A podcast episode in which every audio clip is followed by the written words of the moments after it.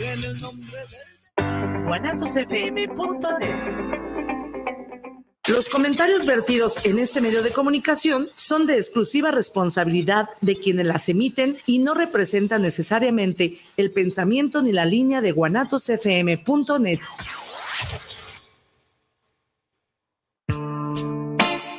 ¿Te ha sucedido que al conversar con otras personas te escuchas y logras encontrar respuestas en conjunto a inquietudes cotidianas? Converso, un encuentro de voces que generan eco en temas de salud, sexualidad, psicoterapia y educación, de manera integral para el bienestar comunitario.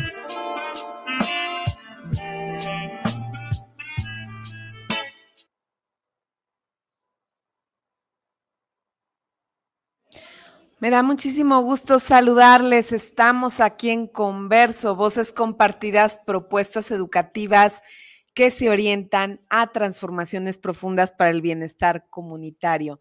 Y bueno, pues aquí está con nosotros. Bienvenida Isabel Rodríguez desde Campeche. ¿Cómo estás, Isabel? Hola, ¿qué tal, querida Claudia? Muy bien, aquí con calorcito.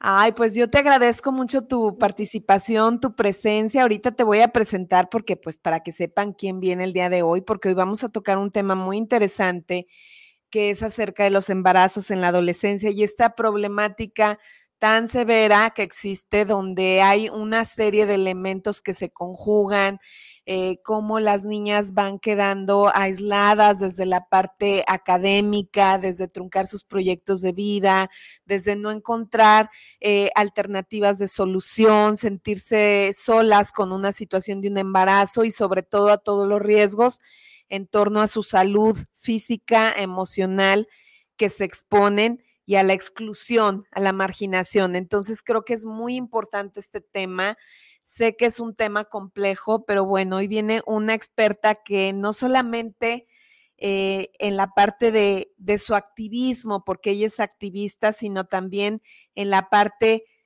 humana, en la parte de su propia vivencia como adolescente embarazada que estuvo en algún momento de las etapas de su vida y que finalmente nos va a compartir también un poco de su vivencia, de su experiencia y por qué ese activismo, porque decimos que generalmente en el activismo está implícita nuestra vida. Entonces, Isabel, o yo de verdad te agradezco por venir a compartirnos hoy. Déjenme les presento a Isabel, ella es activista digital y es integrante de la red de mujeres y hombres por una opinión pública con perspectiva de género en Campeche. Es responsable del programa de salud sexual y reproductiva niñas, adolescentes y mujeres de Campeche y promotora de los derechos sexuales de las y los jóvenes, activista por los derechos humanos, coordinadora de los servicios integrales en sexualidad en Campeche, CISEX Campeche. Y pues bueno, Isabel, ¿cómo comenzamos? Danos una breve introducción primero de este tema porque es una problemática de salud pública. Sí, claro, creo que, eh, pues bueno, muchas gracias antes que nada por esta invitación. Eh, como ya has mencionado, el tema de los embarazos no planificados en mujeres y eh, adolescentes, sobre todo es, una, es un gran tema, sobre todo referente a salud pública pero hablando específicamente de los embarazos no planificados en la adolescencia, en mujeres jóvenes y en niñas, por supuesto, eh, estamos hablando no solo de un tema de, salud pública, sino también incluso una mirada hacia eh, las violencias que podemos vivir y que se han naturalizado. ¿no? Eh, pues yo creo que parte de este recorrido inició cuando yo a los 14, casi 15 años, eh, pues eh, tuve un embarazo no planificado, ¿no? Y cómo es que también en un entorno de mi vida eh, yo asumo continuar con una maternidad, por supuesto, impuesta en mi caso, y que además yo desconocía por completo qué era lo que estaba sucediendo en mi cuerpo. Algo de lo que he platicado en muchos de los espacios a los que he tenido oportunidad de, de estar ha sido como otros, eh, pues sí, otros procesos personales me ayudaron a identificar que eh, parte de lo que yo estaba teniendo en ese momento de mi vida era o que había sido o sufrido eh, abuso sexual. ¿no? Entonces, ¿cómo es que también una niña entre los 18 y 20 años de edad identifica pues estas vivencias tiempo después? ¿no? Y es por ello que me tomo la decisión de eh, entrar en un mundo en el cual el activismo iba a ser en la defensa de los derechos de las niñas eh, y sobre todo en el tema de los embarazos no planificados, ¿no? Que bueno, ahorita les voy a compartir un poco de las experiencias que tenemos aquí en nuestro estado, que es Campeche, un estado que el matrimonio infantil estuvo por mucho tiempo, bueno, está por mucho tiempo eh, en uno de los primeros lugares también el tema de los embarazos no planificados y además Campeche entra también dentro de uno de los estados con más índices de suicidio y cómo relacionamos los temas con el tema de los embarazos. Pues muy interesante esto que nos comentas. La verdad es que creo que es bien valioso el comprender la dimensión de esta problemática y hasta dónde se hacen estos cruces, ¿no? Finalmente vemos, estamos en un mes en donde hablamos de esta parte también del suicidio y justo lo acabas de tocar y además este el tocar el tema del embarazo adolescente también en este mes en particular que creo que es muy importante mencionarlo eh, y quería quería yo plantearte como la posibilidad de poder hablar de esas vivencias que tú has tenido gracias a estas experiencias a donde has llegado, este, cómo te reciben, por ejemplo, cuando se habla de este tema que parece un tema tabú, que no se toca, inclusive decimos que se oculta muchas veces esta realidad. Entonces, platícanos cómo, cómo ha sido para ti llegar y, y ir abriendo estas posibilidades de hablar de la temática, de ponerlo sobre la mesa y de tratar de visibilizar una realidad que se está ocultando? Bueno, pues para empezar, cuando tomo como la decisión de comenzar con este activismo, eh, tenía 18 años, en los cuales también lo primero que nos enfrentamos, sobre todo las mujeres jóvenes, cuando queremos eh, entrar en los diferentes temas eh, tanto del feminismo como una actividad social, etcétera, es este adultocentrismo, en el cual muchas veces pues fui eh, negada o no me permitían compartir mis experiencias por el simple hecho de considerar que ser una mujer joven y además madre, no tenía yo la suficiente capacidad de tener experiencias o incluso eh, me catalogaban en algunas escuelas como pasa a ser un ejemplo negativo para las juventudes, ¿no? Como en lugar de darles un mensaje positivo, va a ser todo lo contrario. Esa fue como la primera impresión que yo tuve. Creo que algo que a mí me ayudó como a decir, no, pues justo por eso debo de continuar, por este motivo, es que eh, hay que seguir impulsando también, era que muchas veces dentro de los muchos programas que existen hoy en día, incluso sobre la prevención de los embarazos no planificados y las campañas y etcétera, era que las mujeres que ya tenían un embarazo, mujeres jóvenes, no estaban consideradas en ningún tipo ni de campañas, ni de programas, ni nada por el estilo. De hecho, muchas de las estadísticas anunciaban que una mujer joven que tenía hijos o hijas entre los 14 y 18 años era muy probable que tuviera de dos a tres hijos en ese mismo lapso de tiempo. Por ende, somos una población o las mujeres que tienen hijas e hijos a temprana edad es una población vulnerable y de riesgo. Por, era, por eso, de ahí me sustento de la importancia de compartir información, no solo en planificación familiar, sino también en educación sexual integral, como una forma de prevenir más violencias, pero también este desconocimiento que hay en torno a la sexualidad, que si bien eh, pues bueno, eh, muchos hoy en día eh, todavía seguimos hasta cuestionándonos cómo se utiliza correctamente un condón o cuáles son las formas para no transmitir una ITS. Aún seguimos teniendo todo ese tipo de dudas y sobre todo que yo hablaba y mencionaba que en, mi estado no había este tipo de, de campañas y mucho menos lugares donde tú pudieras ir y recibir una información libre de prejuicios, de estigma, y que te sintieras cómoda siendo una mujer joven, una mujer quizás indígena, una mujer hablante o una mujer con una discapacidad que necesita la información para prevenir o que a lo mejor ya vive una situación de violencia.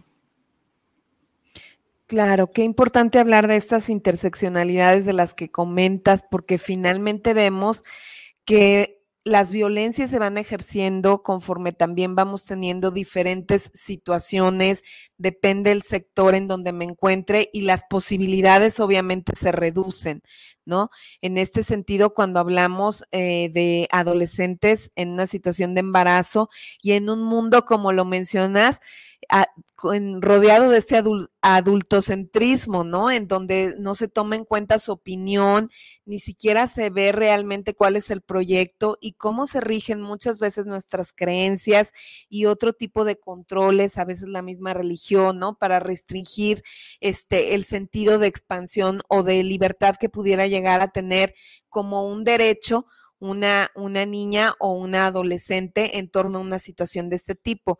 Y también creo que algo muy valioso que comentas es el mencionar el riesgo en que están expuestas a la cuestión del abuso sexual y cómo se les va restringiendo la posibilidad simplemente por ser mujeres de abandonar sus estudios para a lo mejor continuar tanto por la situación de su, em, del embarazo que pudieran presentar, como a veces también hacerse cargo de labores del hogar o del cuidado de los mismos hermanos, que son problemáticas que se van sumando también a esta, truncando su proyecto de vida.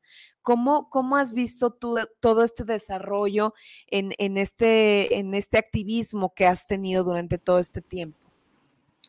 Pues es bien complicado porque siendo muy honesta, yo tuve que darme cuenta que fui una mujer privilegiada porque tuve la oportunidad de continuar mis estudios a pesar de la condición en la que me encontraba.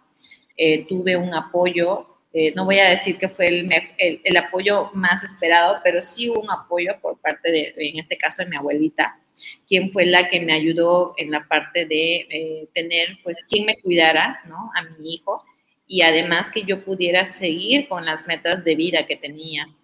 Si de por sí lograr una meta de vida entre los 15 a 25 años es muy difícil por los temas, digámosle, sociales, económicos, culturales, ponerle todavía un tema más como es la maternidad, sobre todo una maternidad no elegida, por supuesto era el triple de riesgo.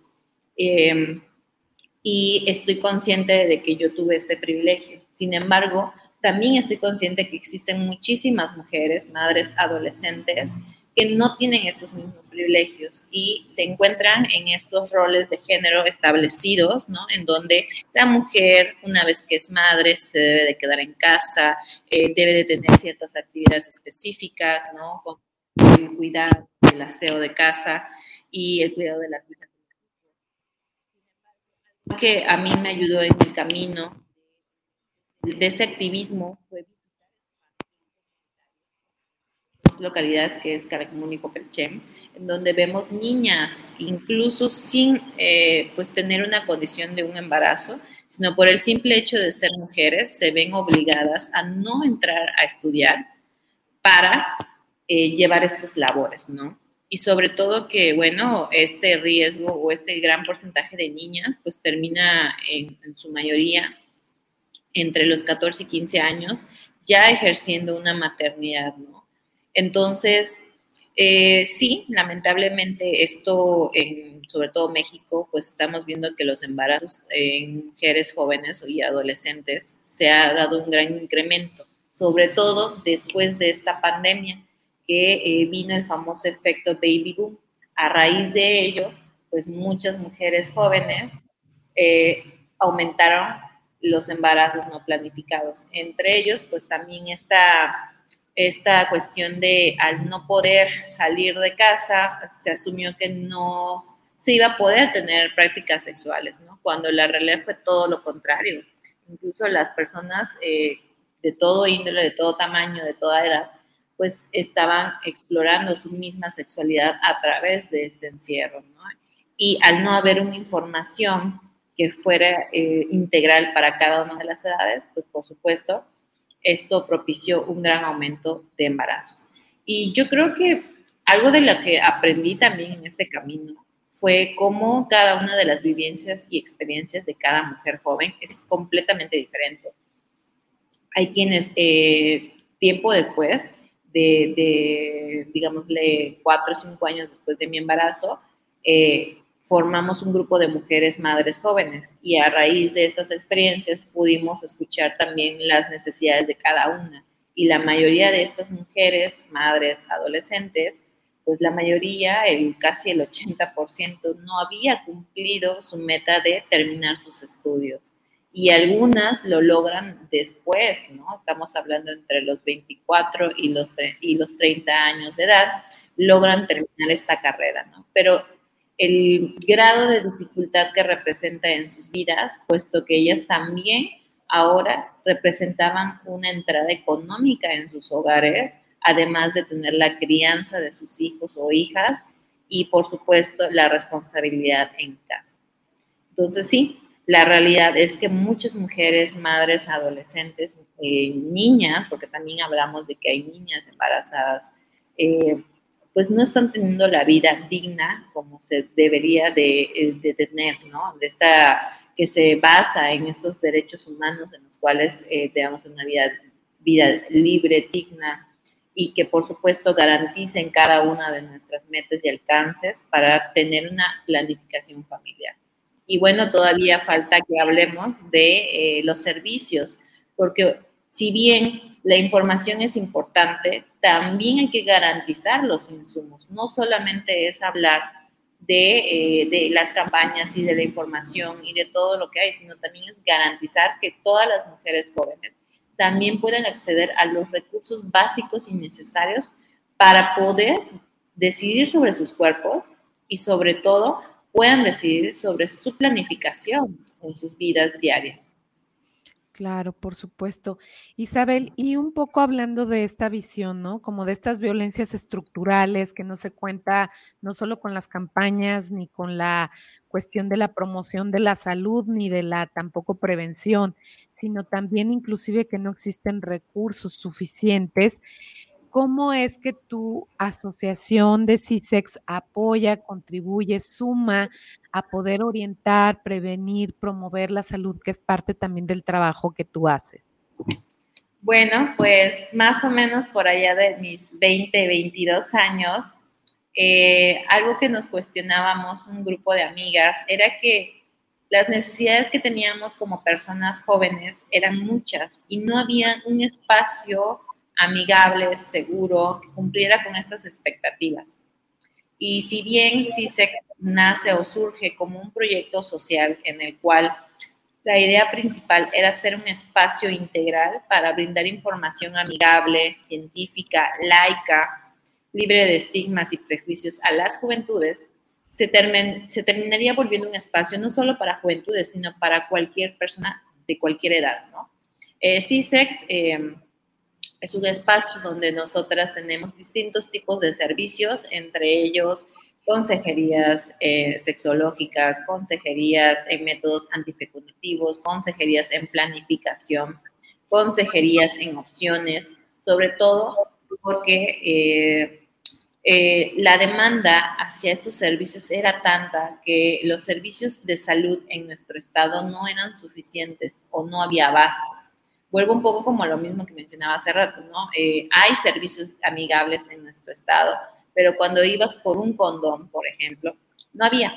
O teníamos que esperar un cierto tiempo, etcétera, etcétera. Entonces, ¿cómo es también eh, a la par la importancia de la información y de garantizar estos insumos para la prevención? Claro está. Pero también cómo trabajar con las mujeres que ya tenían un embarazo en curso o detectaban un embarazo y decidían no continuar con este embarazo, ¿no? También a raíz de toda esta ola verde y toda esta marea verde que sucede en los estados eh, en plena pandemia, eh, empezamos a trabajar también la divulgación de la autonomía sobre nuestros cuerpos y la, el derecho a decidir, ¿no? El de cómo cada mujer joven tiene el derecho a decidir si quiere o no continuar con un embarazo, al igual que todas las opciones que se les puede brindar a una mujer. Y que bueno, CISEX ya tiene en promedio casi cinco años, eh, siendo un espacio amigable para las mujeres jóvenes, para las chicas y los chicos que deseen información, sobre todo amigable. ¿Y cuáles, cuáles serían para la gente que nos escucha este, este programa, además de que lo ven personal de la salud y educadores, eh, terapeutas sexuales, también hay papás y mamás que están escuchando este programa. Y un poco me gustaría si pudieras como ampliar cuáles son los riesgos a los que se expone una adolescente en una situación de embarazo. Pues claramente el primer riesgo es el tema de salud, ¿no? Sabemos que a pesar de que la menstruación llega a muy temprana edad, estamos hablando en promedio entre 9 a 11 años, el cuerpo de una mujer, sobre todo de una niña, no está preparado al 100%. Si bien existe la posibilidad de los embarazos, no quiere decir que esa sea la edad adecuada para gestar. Eso en, en un primer lugar, ¿no? En segundo lugar, tenemos también esta violencia que se puede existir en torno al contexto y tanto la parte emocional de la misma mujer como la parte social, ¿no? De enfrentarse a estos retos impuestos, ¿no? Como estos roles que venimos también a, de, pues a romper en esta sociedad. Eh, honestamente, creo que en lo personal ese fue el más difícil para mí. Yo todavía lo digo, hasta el día de hoy voy a terapia porque es muy complejo, uno, visibilizar la violencia que vivimos, esta violencia eh, sobre todo emocional hacia las mujeres jóvenes, madres, adolescentes, y que conllevan pues obviamente crianzas o maternidades muy complejas, porque también aquí vemos la otra parte, ¿no? Estas infancias crecen con carencias y quizás no haya como tal una carencia económica, porque usualmente ese es el primer objetivo que tienen las personas, como de, pues si tienes para proveerle de comer, eso es suficiente. Y no, la realidad es que las niñas y los niños tienen derechos también y el derecho al amor, a los espacios dignos, a una alimentación, a una educación, es también importante para que la mujer que va a gestar lo, pues, tenga eh, plenamente y tenga las posibilidades de proveérselo. por eso es muy importante mirarlo también, no desde una cuestión como de hay que proveerle a ese hijo o hija que tendrá, sino más bien es desde dónde de las posibilidades de esa mujer están sus capacidades, sus metas de vida y sus sueños y sus anhelos. Y por supuesto, por el otro lado, también viene esta parte del placer. Incluso yo lo he hablado mucho de cómo las mujeres, cuando somos madres adolescentes, se nos asume, uno, que dejamos de ser niñas. Dos, que en automático brincamos a ser una mujer madura, cuando la realidad es que es muy difícil definir en qué momento de tu vida llega la madurez, ¿no?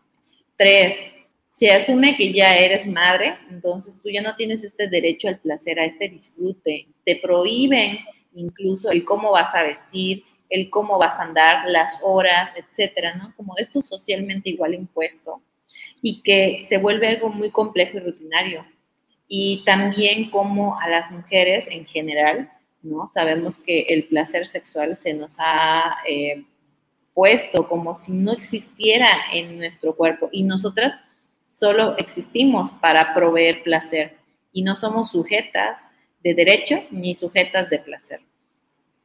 Y por otro lado, también yo diría que otro impacto que muy pocas veces se ve es que una, no todos los embarazos en niñas menores de 18 años son precisamente porque sean unas alocadas o desinformadas o unas eh, que no tuvieron el conocimiento o se comieron la torta antes de tiempo. La mayoría de los casos de embarazos menores de 18 años son abuso violencia sexual y eso hay que nombrarlo como es, porque por supuesto ninguna niña está planificando en esa edad de su vida un embarazo y sobre todo que lo hemos naturalizado a grandes rasgos, la violencia, que eh, asumimos y dejamos pasar por mucho tiempo. Yo creo que es muy importante hablarlo y difundirlo, porque eh, justo participamos en una campaña hace dos o tres años en donde hablábamos sobre las niñas son niñas, las niñas no son madres, ¿no? Y cómo es la importancia a través de estos temas para hablar de la prevención de abuso sexual, violencia sexual y de todos los índices de violencia que pueden existir a través del desconocimiento o de la desinformación. Y bueno, ya también agregando, como desde esta parte, eh, eh, pues sí, sí que personal, cuando yo eh, misma a través de estos procesos emocionales de contención y asumo que fui, eh, ¿no? que viví esta experiencia, eh, creo que eso también a mí me ayuda a darme cuenta de cómo la familia, en este caso mi núcleo familiar, por mucho tiempo mm, nos catalogaban o me catalogaban como una niña de bien, ¿no? Una niña informada, una niña de casa cuando la realidad es que muchas veces el negarme cierta información, pues fue lo que hizo que no me ayudara a tener estas herramientas al momento de salir de casa, ¿no? Al tener, pues hoy sí que una formación básica en, ante el mundo. Y hoy en día eh, creo que repliqué un poco lo que no hicieron conmigo, con mi hermanita, como de informarla desde muy chiquita, desde compartirle, desde decirle, desde ser y veo completamente una niña empoderada, con toda la información, que ella va a decidir en qué punto de su vida iniciar su vida sexual, libre de estigmas y de prejuicios, y por supuesto, eh, cómo sí es posible hacer estos cambios en estas nuevas eh, infancias a través de una educación integral, a través del conocimiento y de la empatía, porque estos temas, usualmente cuando se abordaban los temas de embarazos no planificados, era como un tema de regaño. Era un regaño y, por mucho tiempo, y creo que hasta el día de hoy, incluso hay quienes todavía me regañan, porque ¿cómo es posible? ¿Cómo no te hayas dado cuenta? Cuando la realidad es que no sabemos ni siquiera qué pasó en esa circunstancia de la vida de la mujer joven. Y pues bueno, eso propiciaba también todos estos... Eh, situaciones emocionales que pues por mucho tiempo no me, no me generaban y seguramente a otra mujer joven no le van a generar la forma para continuar eh, de forma positiva su vida. Claro, pues definitivamente todas, todas estas aristas que comentas son demasiado demasiados elementos. Creo que es una situación realmente compleja cuando hablamos de este aspecto y sobre todo el ver cómo definitivamente las personas necesitamos estar informadas, tenemos derecho también en muchos sentidos a recibir esta educación, como bien lo comentas, una educación integral, humana, laica, científica, acorde también a nuestras necesidades, en nuestra etapa de vida, ¿no?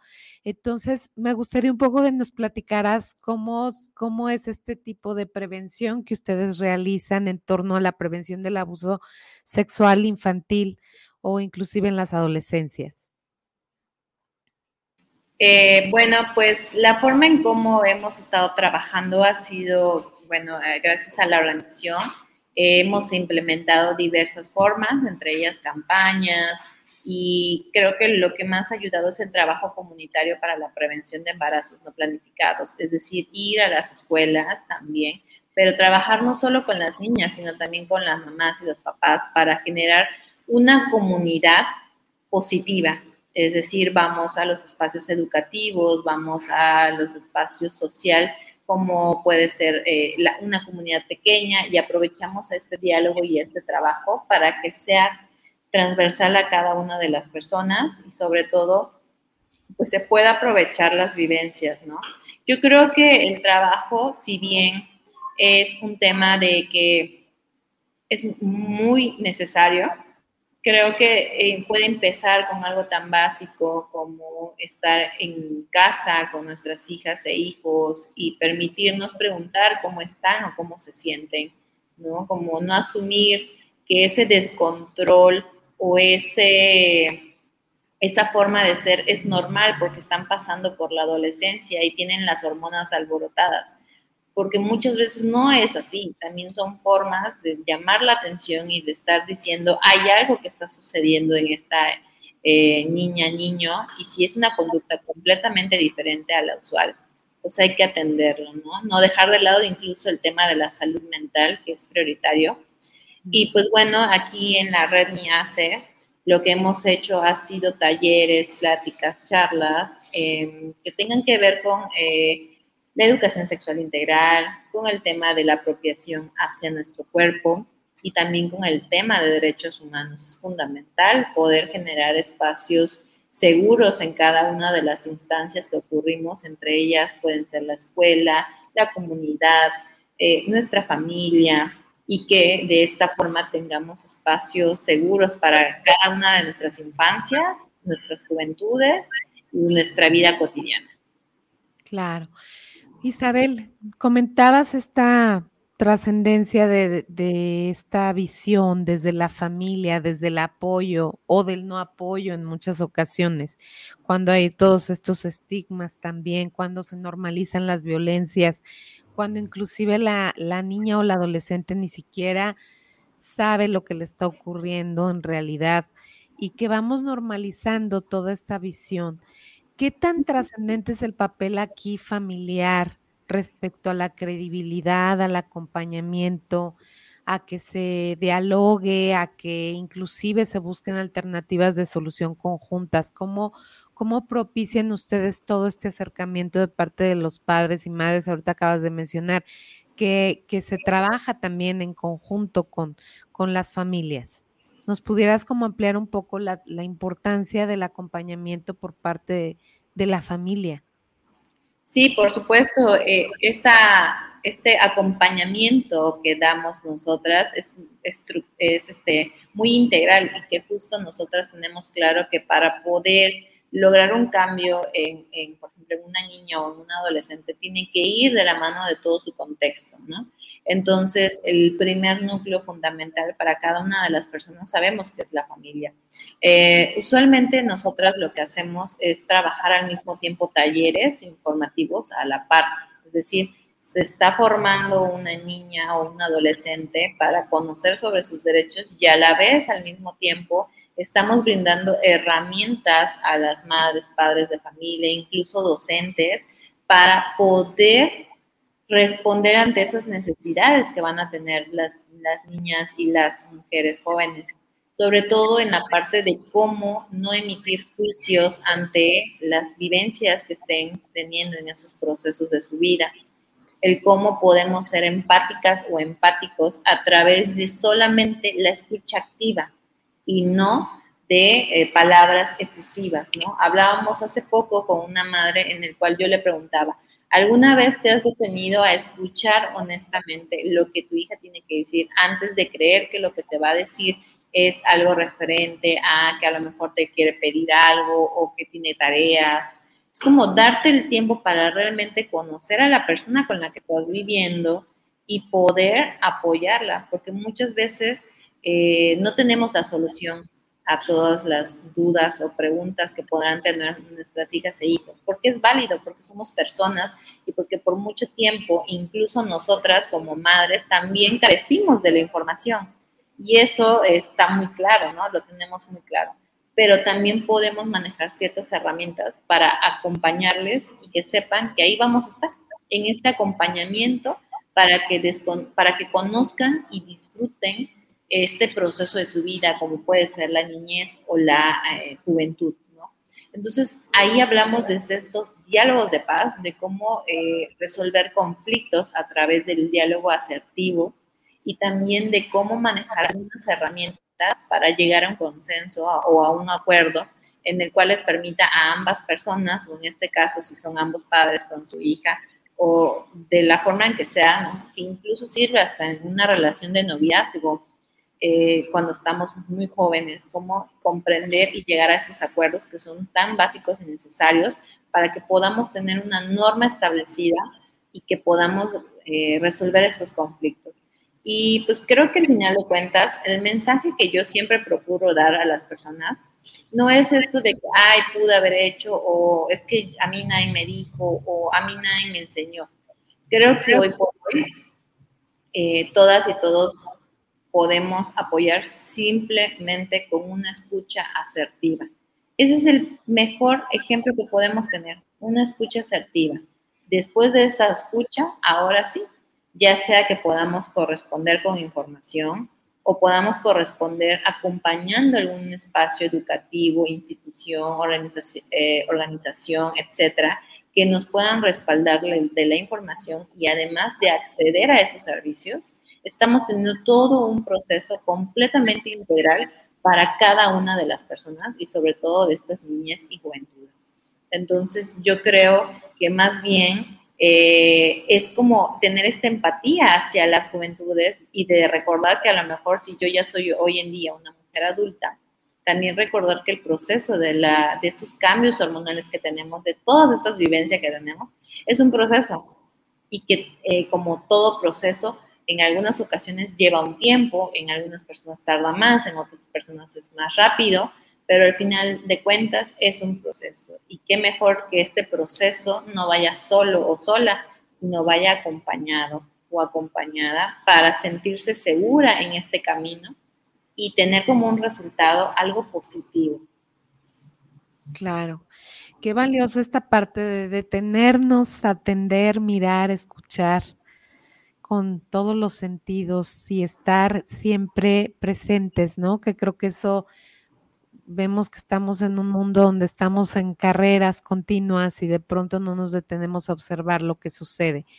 Y pues bueno, nos hablabas en un inicio de las problemáticas en, torno a, a, que se van asociando pues a esta situación también de los embarazos en la adolescencia desde el matrimonio este, que se establece con niñas, desde la parte también de, eh, por ejemplo, en, Campeche mencionabas, ¿no? Que había también como algunas situaciones en particular que se estaban generando y que se asociaban al embarazo en, en adolescencias. También la parte como del suicidio, que nos pudieras hablar de toda esta problemática, cómo se van correlacionando. Sí, bueno, eh, si bien es sabido, eh, eh, por mucho tiempo, como yo he mencionado ya en todo este rato, la violencia había sido o está siendo naturalizada a través de estos usos y costumbres que, por ejemplo, vemos en comunidades a niñas casándose entre los 12 y los 14 años por una cuestión de que ya tiene una cierta edad y ya tiene la capacidad de maternar, ¿no? Y muchas veces estos matrimonios son arreglados o son impuestos a las niñas, ¿no? Y también se ven como un sacrificio, ¿no? Después de que eh, estás en una familia de 10 o 12 hijas e hijos, eh, pues la más grande, si es mujer, pues tiene la obligación de, emparentarse pronto para poder garantizar y proveer a la familia alimentación, espacios, etcétera. Aunque parezca un cliché y un tema así de que esto no ocurre en México, la realidad es que sí sigue ocurriendo. En Campeche todavía teníamos muchos casos de eh, matrimonio infantil. Tuvimos, y que fue justamente uno de los casos que a mí más me marcó cuando entré a la organización, el de una niña de 14 años que fue cambiada por dos gallinas. Y hasta el día de hoy todavía recuerdo eh, la impotencia y el enojo que sentí cuando llegamos a una comunidad a eh, dos horas y media de la cabecera de Campeche y nos cuentan que esta niña tenía una semana que se había ido de su casa porque fue cambiada por dos gallinas. Y claro, cómo eh, miran a las niñas y a las mujeres como objetos. Sí, seguimos siendo valoradas como objetos y no como sujetas de derecho. Eh, creo que todas estas vivencias a través de los procesos que acompañamos en espacios comunitarios, rurales, eh, hicieron que yo tomara la decisión de acompañar. Y cuando empezamos a ver el estado de Campeche, eh, las cifras de forma anual anunciaban que seguíamos estando en los primeros lugares de suicidio, algo que podíamos observar era que en un porcentaje, promedio entre un 25 y un 30, eran personas jóvenes, mujeres jóvenes, y que algunas eh, pues eh, recuerdo que uno de los casos que igual a mí más me marcó fue una chica que descubre que está embarazada y como no sabía qué hacer, toma la decisión de, del suicidio, ¿no? Entonces, ¿cómo investigar? Porque incluso hasta el día de hoy no hay muchas políticas públicas que eh, tengan un interés por investigar este tipo de casos y que puedan garantizar la información de a qué se debe estos tipos de sucesos. Pero sin duda, el que hayan niñas, niños y juventudes a temprana edad tomando decisiones como esta, conlleva a todo un tema de violencia, y toda esta violencia estructural que se vive en Campeche y en todos los estados de nuestro país, pues es importante tomarlos en cuenta, ¿no? Y cómo la salud mental viene a tomar una parte importante en cada uno de estos temas, ¿no? Y se hace la, del tipo que sea eh, la prevención, ¿no? Muchas veces no incluía la salud mental. Entonces, también es este, esta invitación siempre a considerar y apostar también por la salud mental de las niñas, niños y adolescentes. Y sobre todo, Isabel, esto que comentas, ¿no? Como en la mayoría de las personas, cuando se hace un historial clínico, eh, se observa en cuestiones de suicidio estados de absoluta soledad, en donde no hubo una contención emocional, donde no hubo espacios eh, capaces de tener eh, esta posibilidad de atender las necesidades que están teniendo las personas, ni siquiera a veces la posibilidad de expresar sus necesidades. Entonces creo que es muy valioso porque justo acabas de mencionar la importancia de la escucha activa y cómo está relacionado también ante estas problemáticas de salud, ¿no? Emocional, que tenemos esta visión de no sentir que estamos solas, no sentir este que estamos en un vacío donde no podemos encontrar alternativas de solución, tener elementos, posibilidades, este hablar de este empoderamiento desde las niñas que me encanta que lo comentas también y cómo cómo poder eh, detectar, por ejemplo, quien, quien tiene ahorita eh, adolescentes en casa, adolescentes este, que están también en situaciones a lo mejor como de soledad. ¿Cómo detectar, cómo podemos tener ese ojo clínico en casa para poder detectar que algo está sucediendo? Pues yo creo que a veces igual es muy complejo decir, ¿no? Como que va a haber alguna señal característica física que nos pueda decir. Yo recuerdo muy bien que yo era una niña muy alegre y, yo era muy buena para ocultar eh, lo que estaba viviendo hasta que fue algo muy notorio, fue muy visible, ¿no? Entonces creo que más bien es como eh, tener esos espacios de convivencia para identificar si hay algo diferente de su conducta en la forma en cómo era usualmente la niña, niño o adolescente. Y también el, el tomarnos el tiempo, algo que yo comenté hace un tiempo con unas amigas y amigos, que si bien ahorita eh, la tecnología ha sido una gran herramienta para ayudarnos, cada vez se ha perdido el tema de la convivencia familiar, Y sabemos que ya ahora es más fácil comunicarnos con nuestra familia a través del celular que de forma presencial, ¿no? Y, y de, de, aprovechar y creo que la pandemia vino a hacer como a recordarnos que estamos ahí, que estamos juntas, juntos y que estamos en un mismo espacio y que podemos utilizar todas estas herramientas para comunicarnos. Eh, y pues la más importante es, es, vuelvo a lo mismo, es la escucha activa. También poder identificar si parte de su, de su forma de ser es como siempre o algo ha cambiado si también hay una cuestión de, eh, soledad, también hay una cuestión de eh, cambios, tanto físicos, ¿no? Pero creo que a veces los cambios físicos pueden o no demostrar si estamos viviendo en ese tipo de momentos algún tipo de depresión, de soledad, de, incluso de ansiedad, ¿no?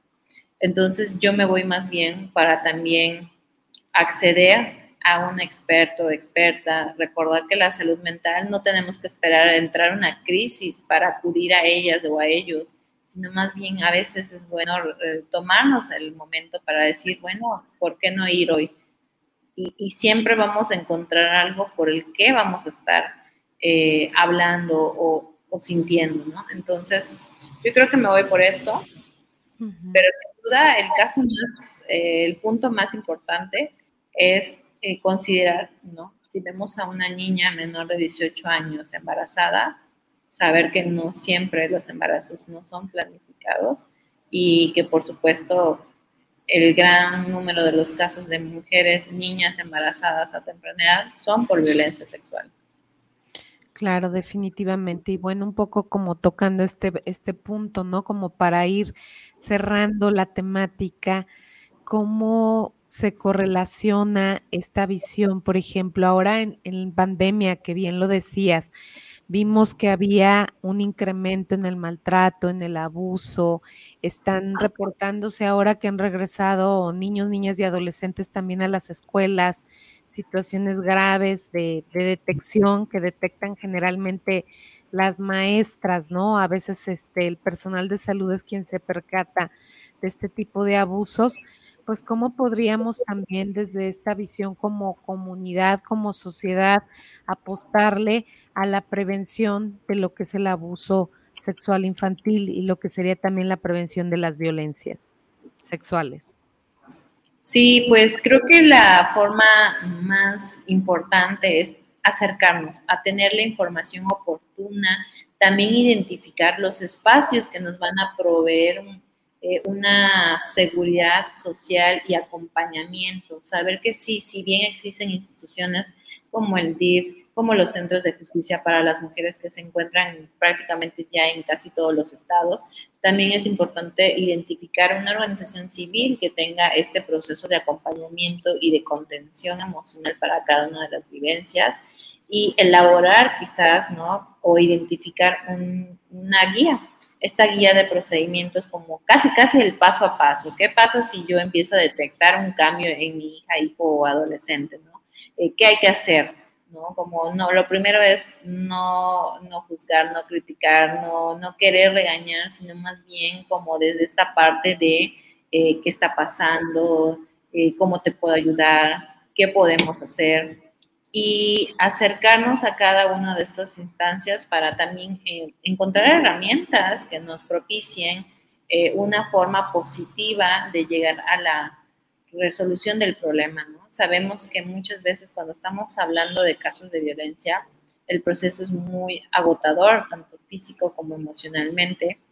Y si bien existen muchos servicios hoy en día, instituciones que nos pueden garantizar, también es este acercamiento hacia la sensibilización de las y los servidores públicos, de las y los servidores de salud, para que realmente podamos tener un acompañamiento, ¿no? Si eres médica, si eres médico, también generar una empatía y un momento, porque todo esto se vuelve como un constructo que propicia que podamos tener realmente formas positivas para alcanzar eh, eh, cada una de, pues de, los conflictos y llegar a un tipo de resolución.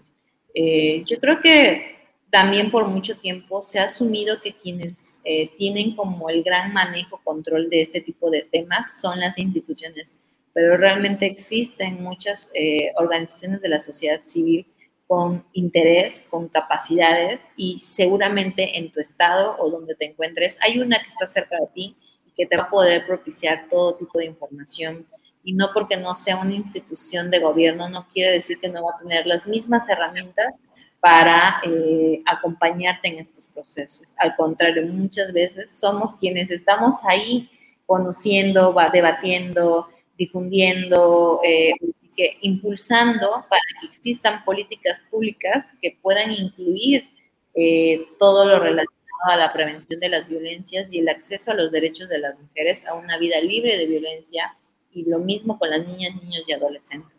Así que siempre existe un, espacio amigable donde podemos acudir a información, por lo menos a, ello, ¿no? Y si bien nos va, este, pues esperamos que existan más lugares como en CISEX en cada uno de los otros estados para que todas las personas accedamos a nuestra, por lo menos nuestra salud sexual y reproductiva digna y como debería de ser. Claro que sí, Isabel.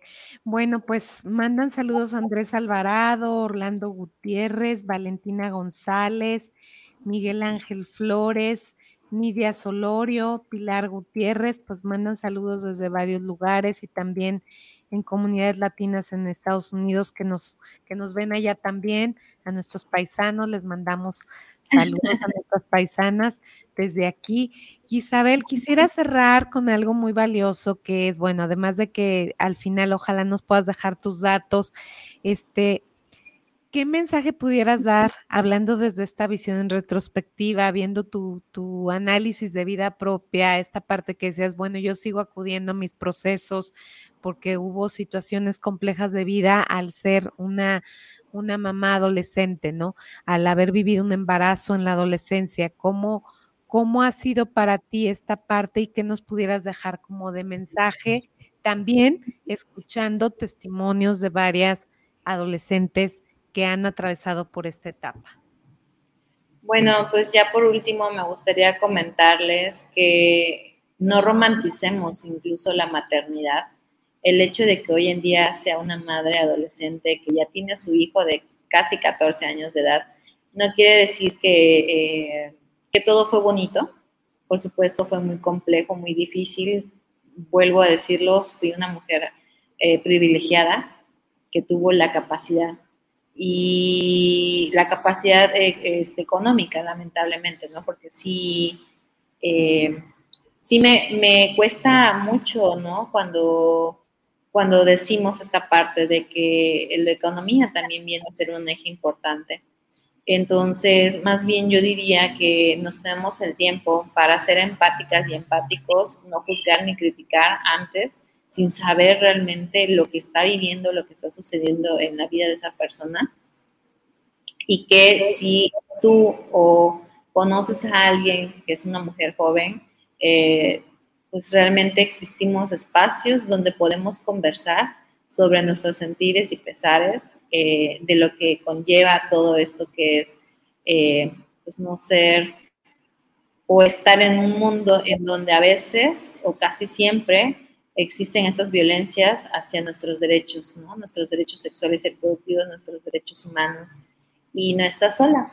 Existimos mujeres, existimos espacios que acompañamos a cada una y que eh, cada una de estas vivencias pues son, eh, veámoslo como algo para comprender y aprender y muchas veces eh, pues buscamos una solución a todo, ¿no? Pero como, como decía mi abuelita, solución para todo casi siempre hay, a excepción de la muerte. Claro, por supuesto. Isabel, ¿dónde te contactamos? Bueno, pues a mí me pueden buscar a través de mis redes sociales. Yo estoy como tu consejera sexual. Eh, ahí me gusta mucho divulgar sobre temas de educación sexual integral hacia las juventudes.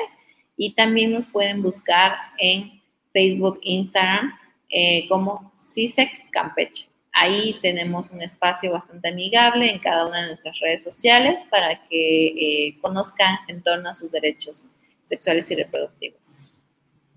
Muchas gracias, muchas gracias Isabel por participar y bueno, por, por todo lo que se genera, por el eco que estás haciendo a nivel comunitario también.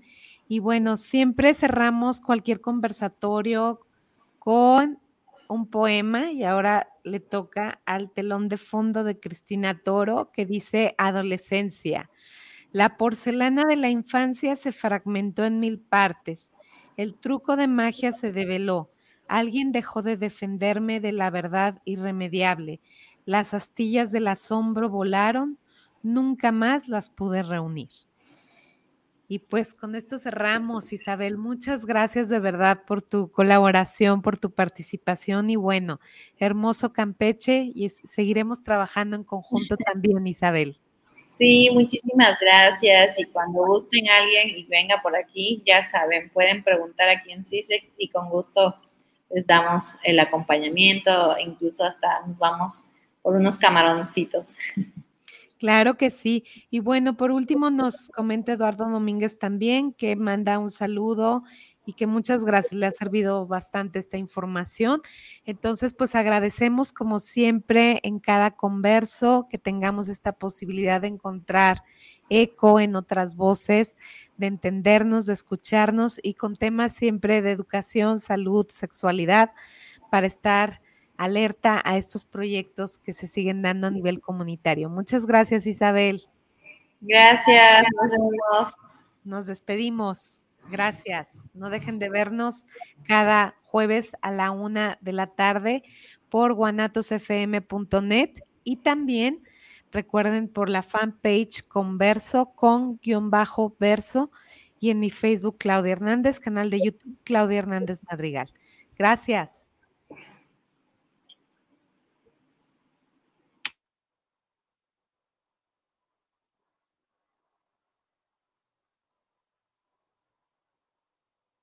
Gracias por acompañarnos en Converso, voces que se comparten, propuestas educativas que generan transformaciones profundas para el bienestar comunitario. Nos vemos cada jueves a la una de la tarde.